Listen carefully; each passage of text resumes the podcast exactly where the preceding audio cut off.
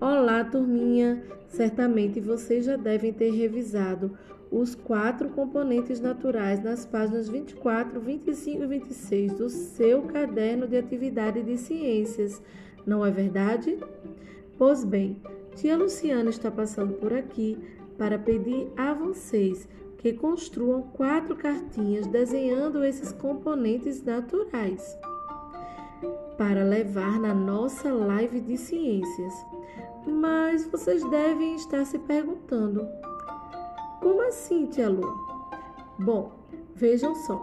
Vocês irão pegar uma folha em branco, dobrar em quatro partes. Em cada parte, vocês irão desenhar um componente natural e numerar.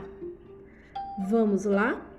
Na, na carta 1, ou seja, no papel 1, vocês irão desenhar o Sol representando a luz solar.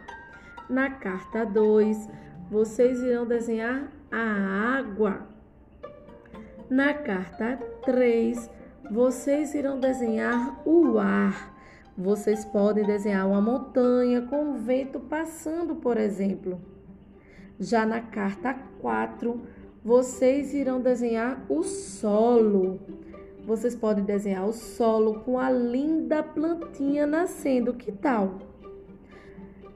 Para vocês entenderem melhor como desenhar e que desenhos fazer, vocês irão poder observar na sua aula remota de ciências as quatro imagens que tia Luciana falou, os quatro desenhos, tá certo?